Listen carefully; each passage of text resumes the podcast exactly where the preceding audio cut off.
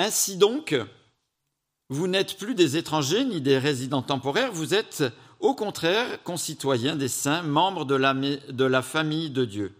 Vous avez été édifiés sur le fondement des apôtres et prophètes, Jésus-Christ lui-même étant la pierre angulaire. C'est en lui que tout l'édifice, bien coordonné, s'élève pour être un temple saint dans le Seigneur. C'est en lui que vous aussi vous êtes édifiés avec eux pour former une habitation de Dieu en esprit. Donc on a bien cette image sur laquelle on est construit sur le fondement de Christ, des apôtres, et le royaume de Dieu est en train de s'édifier depuis la première venue de euh, Jésus. Et quand tous les rachetés auront pris leur place dans ce chantier, dans cette magnifique euh, construction, quand toutes les personnes appelées seront rentrées dans le royaume de Dieu, eh bien, il y aura la fête finale, on pourrait dire, au rétablissement de toutes choses.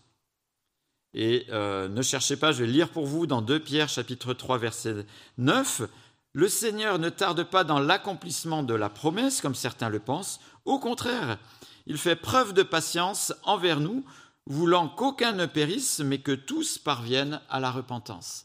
Donc on voit que Dieu, dans cette construction, eh bien, est attentif pour que maximum de personnes puissent rentrer dans le royaume de Dieu. Mais quand la construction sera achevée, il y aura un moment où le chantier sera fini. Hein, vous connaissez ces maisons ou ces appartements où le chantier est continu. En tout cas, moi, j'en connais quelques-uns. Hein. mais là, la, construction sera terminée. Hein, et il y aura la fête finale où euh, euh, on célébrera la grandeur de Dieu, l'œuvre de Christ, la personne de Christ. Mais à ce moment-là, il n'y aura plus moyen de rentrer dans la construction, dans le royaume de Dieu. Et le premier texte principal que j'aimerais lire ce matin avec vous se trouve dans Luc chapitre 13, verset 22. On va rester dans euh, les chapitres 13 et 14 de Luc ce matin principalement. Donc si vous voulez les prendre sur vos téléphones, montres connectées, vos lunettes euh, qui font défiler les textes, je ne sais pas. Hein. Mais le mieux, la Bible papier, il n'y a pas de problème technique. Hein. Voilà. Luc chapitre 13, verset 22. Jésus traversait les villes et les villages et il enseignait en faisant route vers Jérusalem. Quelqu'un lui dit, Seigneur, n'y a-t-il que peu de gens qui soient sauvés? Il leur répondit, Efforcez-vous d'entrer par la porte étroite. En effet, je vous le dis, beaucoup chercheront à entrer et ne le pourront pas. Quand le maître de la maison se sera levé et aura fermé la porte, vous qui êtes dehors, vous commencerez à frapper à la porte en disant Seigneur, Seigneur, ouvre-nous. Il vous répondra Je ne sais pas d'où vous êtes. Alors vous vous mettrez à dire Nous avons mangé et bu euh, devant toi. Tu as enseigné dans nos rues. Il répondra Je vous le dis, je ne sais pas d'où vous êtes. Éloignez-vous de moi, vous tous qui commettez l'injustice. C'est là qu'il y aura des pleurs et des grincements de dents quand vous verrez Abraham, Isaac, Jacob et tous les prophètes dans le royaume de Dieu, et que vous, vous serez jetés dehors. On viendra de l'Est, de l'Ouest, du Nord, du Sud, et l'on se mettra à table dans le royaume de Dieu. Certains parmi les derniers seront les premiers, et d'autres parmi les premiers seront les derniers. Ce texte nous donne un aperçu qui nous montre que ça semble pas si facile de rentrer dans le royaume de Dieu. En tout cas, pas à la légère. Hein. Et euh, c'est pour ça qu'il y a cette question de porte étroite. Hein. C'est pour euh, marquer le fait qu'on n'y rentre pas si facilement ou pas à la légère. On voit que la volonté ne suffit pas. On voit que de côtoyer le royaume de Dieu ne suffit pas. Et on voit aussi qu'à un moment, il y aura un coup près ceux qui ne sont pas rentrés ne le pourront plus, mais qu'en revanche, des personnes des quatre coins de la planète, on pourrait dire, ils seront avec les patriarches et les prophètes. D'ailleurs, ceux qui rentrent créent un petit peu la surprise parce qu'ils ne correspondent pas aux standards habituels. Les premiers seront les derniers, les derniers seront les premiers. mais ce que l'on comprend, ceux qui sont rentrés n'ont pas commis l'iniquité. On voit aussi dans ce texte qu'il y aura des pleurs et des grincements de dents qui décrivent le fait d'être éternellement en dehors du royaume de Dieu. Et d'ailleurs, ce texte, peut-être avec celui du, texte de Lazare et l'homme riche, nous montre que être éternellement jeté en dehors du royaume de Dieu, c'est de voir ceux qui y sont et de ne pas y être. On a là aussi cette impression comme dans la parabole de, euh, de Lazare. Mais surtout, ce que ce texte nous invite à faire, c'est d'être des personnes qui saisissent justement l'opportunité de rentrer dans le royaume de Dieu. Hein, et de tourner les regards vers Dieu, de mettre la priorité sur Dieu hein, pour éviter d'avoir des regrets éternels, comme ça nous est souligné dans ce texte. Et avant de chanter un chant qui nous invite à tourner les yeux, le cœur, les pensées, nos vies euh, vers Dieu, j'aimerais prier. Seigneur, merci pour ta parole à nouveau. Merci parce que elle est claire et elle éclaire nos vies et nos cœurs. Seigneur, fais-nous la grâce de te saisir durant notre vie. Seigneur, de le faire euh, réellement, pas juste aux yeux de ceux qui nous entourent, mais de le faire sincèrement avec nos cœurs vis-à-vis de toi. Seigneur, que, oui, qu'on dépasse juste euh, l'affichage, qu'on dépasse juste les habitudes, peut-être les habitudes familiales, culturelles, mais qu'on ait vraiment ce cœur donné complètement à toi. Merci Seigneur parce que tu l'accueilles. Merci parce que tu l'attends. Et Seigneur, si on est là ce matin, c'est qu'on s'est réunis pour t'honorer, te louer, t'adorer. Et Seigneur, que tu nous disposes à cela, Seigneur, dans les chants, dans la lecture de ta parole, Seigneur, que tu modèles aussi euh, notre manière de réfléchir, Seigneur, pour te refléter. Et pour cela aussi, on a besoin de toi. Seigneur, on te consacre ce moment et Seigneur, que ce moment puisse euh, être euh, vraiment un parfum de bonne odeur qui monte à toi, parce que tu viens à notre rencontre et tu nous aides pour cela. Amen. Je ne sais pas si c'est euh, une affectation due au péché ou, si c'est un caractère, mais quand il y a des décisions à prendre comme ça, comme on vient de lire dans le texte introductif, euh, on se focalise des fois beaucoup sur ce qu'il ne faut pas faire, alors que Dieu nous invite à ce qu'il faut faire. Hein, vous voyez ce que je veux dire? Et bien souvent, euh, on se dit, mais ah oui, il faudrait surtout pas que je fasse ça. Dieu nous invite plutôt à quelque chose de positif, à euh, faire les choses qu'il demande de faire. Cependant, il était question d'iniquité dans le texte que j'ai lu, dans le texte de euh, Luc 13 des, versets 22 à 30. Et qu'est-ce donc de commettre l'iniquité? Et c'est d'ailleurs ce que va nous montrer le texte principal de ce matin en Luc 14. On va lire une parabole qui se trouve du verset 15 au verset 24. Et ce que l'on va voir, c'est que ce qui est légitime est mortel. Je le répète pour ceux qui se réveillent, ce qui est légitime est mortel. Ce qui est prioritaire sauve éternellement.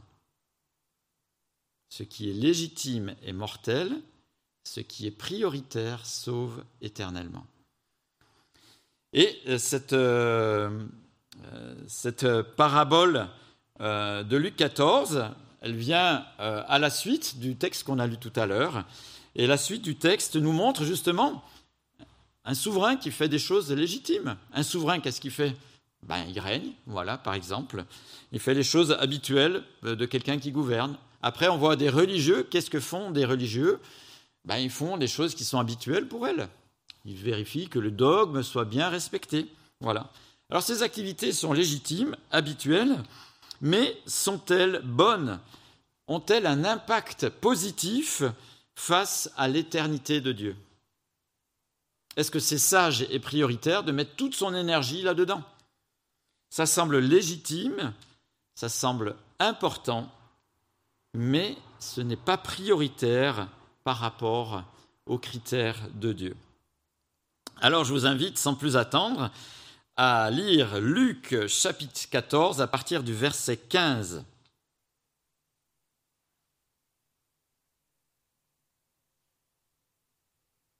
Vous êtes prêts? Après avoir entendu ces paroles. Et là, je dis stop. Est-ce que vous êtes conscient de ce que je viens de lire? Après avoir entendu ces paroles. Quand on lit la Bible, s'il y a après, ben, il faut savoir ce qu'il y a avant. Sinon, on ne bénéficie pas d'une manière complète de tout le texte. Donc, c'est toujours hyper important si je lis un texte qui a marqué après, je ne surfe pas d'une manière euh, rapide. Il faut toujours se poser la question qu'est-ce qui s'est passé avant? Et c'est ce que l'on a fait, et c'est là où je suis un petit malin. Euh, ce matin, c'est que justement on s'est arrêté juste ce qu'il y avait avant, hein, et on a vu qu'il n'était pas si facile d'entrer dans le royaume de Dieu.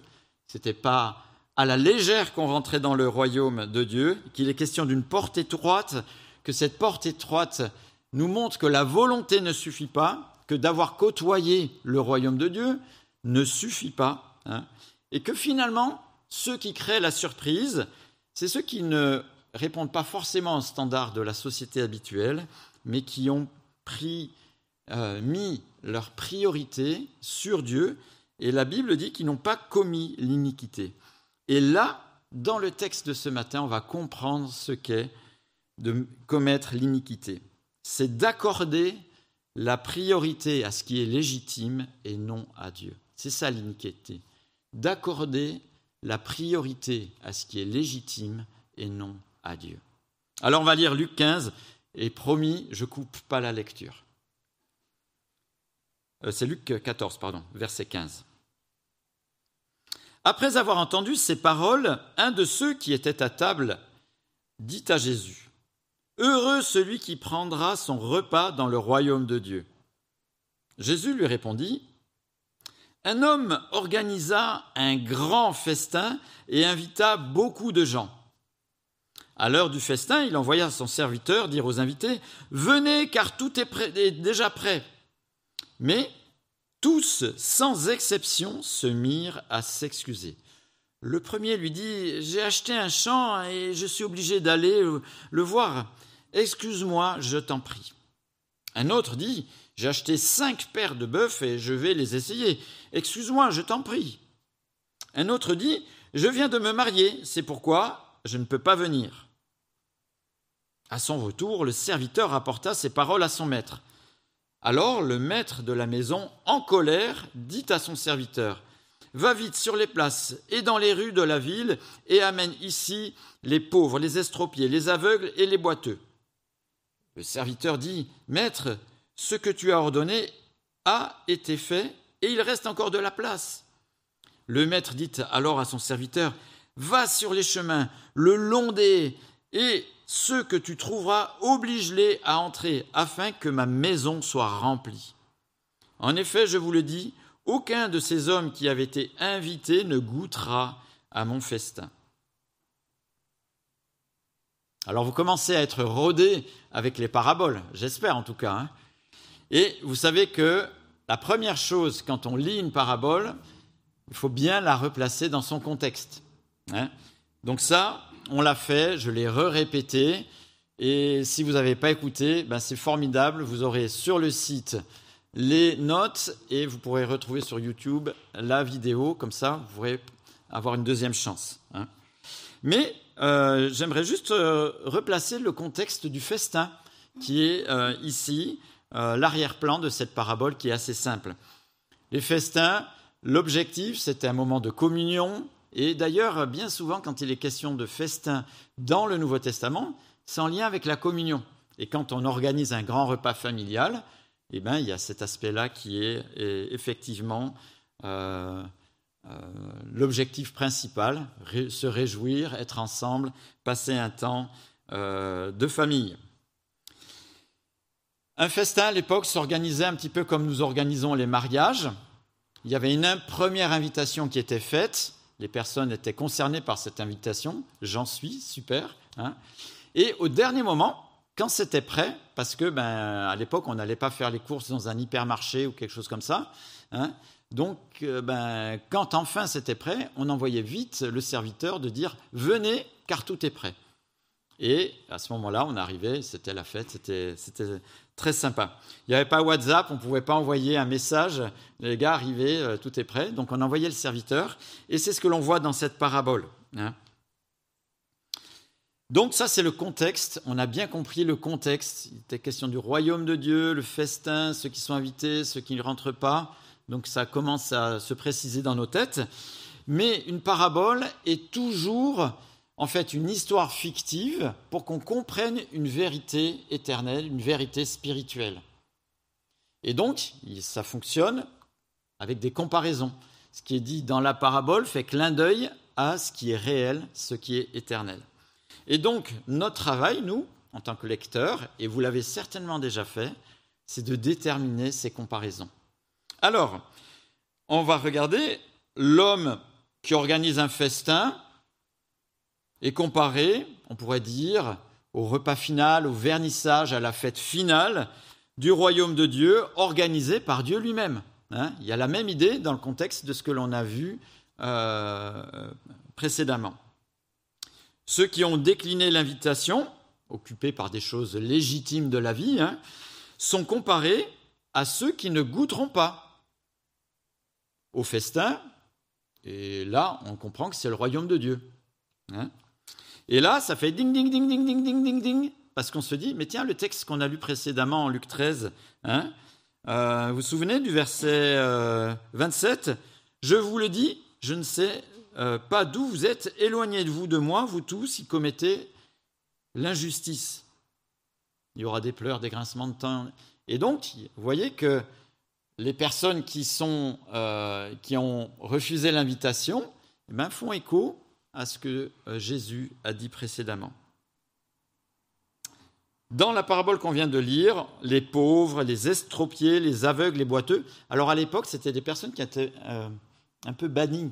Quand on avait un défaut qu'on n'arrivait pas à expliquer, euh, c'était louche, et donc les personnes étaient un peu rejetées de, de la société. Hein.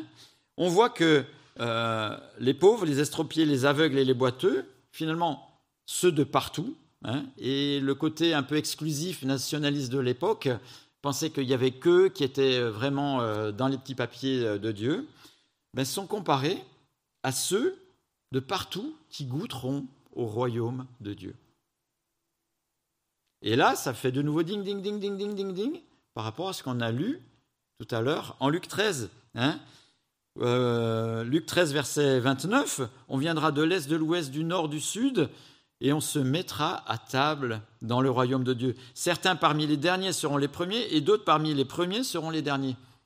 Ah tiens, il y a des choses qui se font écho entre ces deux textes. Hein. et euh, Luc 14, verset 11 nous dit, En effet, toute personne qui s'élève sera abaissée, toutes celles qui, s'abaissent seront élevées. Donc on a toujours la même idée ici de personnes qui ont... Euh, qu'on n'aurait pas mis dans les critères habituels de la société, mais qui ont répondu d'une manière positive à Dieu. Et effectivement, c'est l'autre comparaison qu'on pourrait avoir. Contre toute attente, finalement, ce sont ceux qui sont rejetés qui ont mis la priorité sur l'invitation au festin, pendant que les autres ont mis la priorité sur les choses légitimes de la vie. Et ça, c'est comparé à ceux qui rentrent par la porte étroite, sans commettre l'iniquité, de faire passer les choses légitimes avant Dieu. Hein? Eux, ils sont rentrés parce qu'ils n'ont pas commis l'injustice de mettre les choses légitimes avant Dieu. Dernière comparaison, la plus importante, j'espère, l'invitation. L'invitation elle-même, elle est comparée à Jésus. C'est lui l'invitation. Hein, c'est lui qui fait rentrer dans le royaume. Hein. le Père attend et l'invitation, c'est Jésus lui-même. Et en continuant la lecture dans les évangiles, on va vraiment comprendre l'invitation qui est évidemment sa mort et sa résurrection. On a compris le contexte, on a compris les comparaisons, vous avez vu que ce n'est pas très très dur. Hein. il suffit juste de prendre le temps. Et de là, ben, se dégage une vérité. Alors cette vérité, je vais euh, la présenter sous deux faces, un petit peu comme une pièce, hein, avec un côté pile et un côté euh, face. Voilà. Euh, donc j'ai essayé de synthétiser tout ça. La première face, on pourrait dire l'iniquité qui barre à tout jamais l'éternité avec Dieu, c'est d'accorder la priorité à ce qui est légitime et non à Jésus-Christ. L'autre côté de la pièce pourrait dire entrer dans l'éternité de Dieu, c'est de le faire passer en priorité pour toute chose, même celles les plus légitimes. Et c'est possible par Jésus.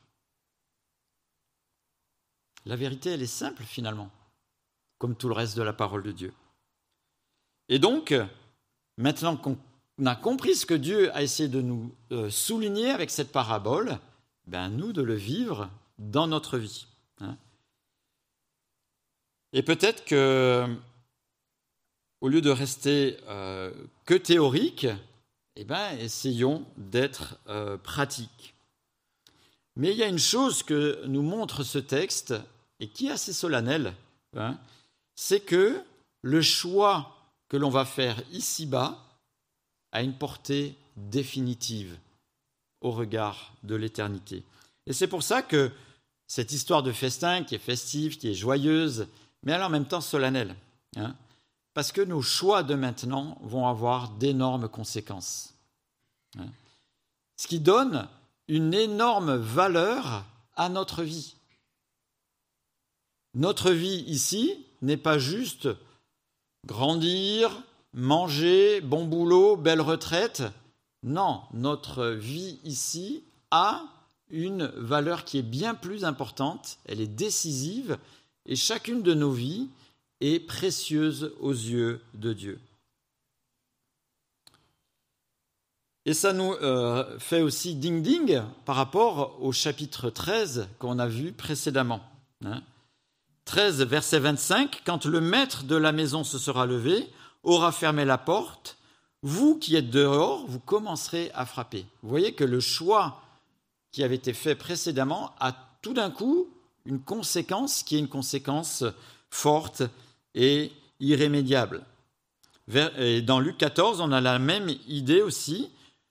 En effet, je vous le dis, aucun de ces hommes qui avaient été invités ne goûtera à mon festin. Et on a bien compris que connaître, être présent, avoir de la culture chrétienne, côtoyer des personnes qui sont chrétiens, hein, sont des valeurs qui ne suffisent pas au regard de Dieu. C'est une décision personnelle qui est euh, demandée. Se revendiquer du christianisme, d'être baptisé catholique, d'être baptisé protestant, d'avoir fréquenté une église évangélique, d'avoir entendu l'appel de l'évangile, et d'ailleurs, entendre l'appel de l'évangile, c'est l'invitation qui est envoyée, tout simplement, hein, n'est pas suffisant pour rentrer dans le royaume de Dieu. Et vous vous souvenez dans Luc 13 qui était dit Ah, nous avons mangé et bu devant toi, et tu as enseigné dans nos rues. Donc ces personnes avaient la connaissance, ils avaient entendu, mais ils n'avaient pas agi personnellement. Hein. C'est une décision personnelle qui nous fait rentrer dans le royaume de Dieu, qui nous fait rentrer dans l'éternité de Dieu, sinon on, y en, on est en dehors pour toujours. On n'entre pas, alors moi j'aime beaucoup le thé, hein, ceux qui me connaissent, ils savent que j'aime beaucoup le thé, et on ne rentre pas dans le royaume de Dieu parce que, euh, par infusion, parce que ça se dit euh, gentiment, euh, peut-être sur un malentendu, on va y rentrer. Non, on rentre dans le royaume de Dieu parce qu'on l'a décidé, personnellement. Hein. Et c'est pas parce que, avec le temps, je fréquente une, assemblée évangélique que je fais partie du royaume de Dieu. on peut faire partie des amis, on peut avoir des, euh, connaissances, euh, c'est beau, mais faire partie du royaume de Dieu, c'est une décision personnelle. Ce n'est pas les parents qui décident à notre place, c'est nous qui devons le faire. Et pour ce faire, ce texte nous invite à mettre de bonnes priorités. Et le titre euh, du message, quand vous le regarderez sur le site internet, il y a marqué en gros Ce qui est légitime est mortel. Et un sous-titre La priorité à Dieu par Jésus sauve éternellement. Nos valeurs habituelles de la vie, que l'on pourrait dire légitimes, ne sont pas essentielles pour rentrer dans le royaume de Dieu. Et dans le texte de ce matin, on a des exemples, des exemples précis, hein, qui sont des voies sans issue au regard de l'éternité. Le premier exemple, que euh, je l'ai mis dans un ordre, euh, euh, on va dire, familial, le premier exemple, c'est le couple.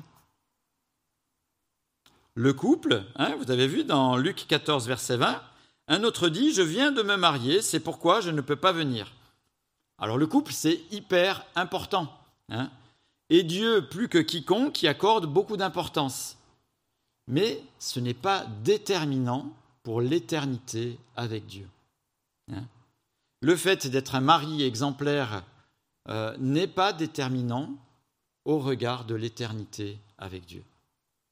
Alors je précise, hein, je ne suis pas en train de dire que le couple, il euh, faut mettre ça, euh, mais là, on est dans le sujet de l'éternité du royaume de Dieu. Ce n'est pas parce que je suis un bon mari que je rentrerai dans le royaume de Dieu. Même plus fort, regardez, Luc 14, verset 26, c'est juste après, donc le contexte qui est juste après, on n'a pas encore lu ce texte. Si quelqu'un vient à moi sans me préférer à son père, sa mère, sa femme, ses enfants, ses frères, ses sœurs, et même sa propre vie, il ne peut pas être mon disciple. La famille, c'est hyper important. La Bible en parle, Dieu en donne des conseils, beaucoup de choses. Et Dieu, plus que quiconque, y accorde beaucoup d'importance. Mais ça n'est pas éternellement décisif pour rentrer dans le royaume de Dieu. Ça n'est pas prioritaire pour rentrer dans le royaume de Dieu. Il n'y a pas que les évangiles qui en parlent. Dieu nous en a montré l'exemple déjà dans l'Ancien Testament. Et il en parle euh, toujours dans l'évangile de Luc. Voilà, ça va donner envie de lire l'évangile de Luc, hein, au chapitre 17, au verset 26, hein, où Jésus donne l'écho de choses qui n'ont pas sauvé les personnes de l'époque de Noé. Hein. Premier jugement, on pourrait dire première fois où les portes se ferment. Regardez ce qu'il est dit. Luc 17, verset 26, ce qui est arrivé à l'époque de Noé arrivera de même au jour du Fils de l'homme, c'est-à-dire quand euh, les portes se ferment, quand le festin va commencer. Hein. Les hommes mangeaient, buvaient, se mariaient, mariaient leurs enfants, jusqu'au jour où Noé est entré dans l'arche, puis le déluge est venu et les a tous fait mourir. Ces personnes qui ont été jugées euh, et sanctionnées par Dieu étaient des personnes qui vivaient comme on vit tous maintenant, parce qu'ils ont accordé leur priorité à ces choses-là, mais pas la priorité à Dieu. L'activité professionnelle aussi. Hein Regardez Luc 14, 18 et 19, on en a deux beaux exemples. Il nous est dit, mais tous sans exception se mirent à s'excuser. Le premier lui dit, j'ai acheté un champ et je suis obligé d'aller le voir. Excuse-moi, je t'en prie. Un autre dit, j'ai acheté cinq paires de bœufs et je vais les essayer. Excuse-moi, je t'en prie. Rien de plus logique que quand on achète un terrain, d'aller voir euh, le rendement, euh, ce qu'il est possible de faire sur ce terrain. Euh, quand on est agriculteur, on aime bien regarder, on touche la terre, s'il y a des pierres, s'il va être à l'ombre, s'il va être arrosé. Rien de plus légitime aussi, quand on est agriculteur, d'aller essayer ses tracteurs.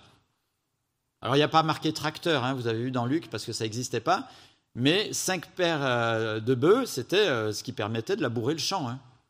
Donc il voulait les essayer pour voir comment... Euh, rien de plus légitime, mais si les activités professionnelles qui sont légitimes parce qu'elles nous font vivre ici-bas, hein, même si Dieu se montre hyper attentif à la manière dont les hommes vivent le défi du travail, ça n'est pas déterminant au regard de l'éternité. Et je pense qu'il n'est pas euh, plus besoin de faire l'inventaire de toutes ces choses.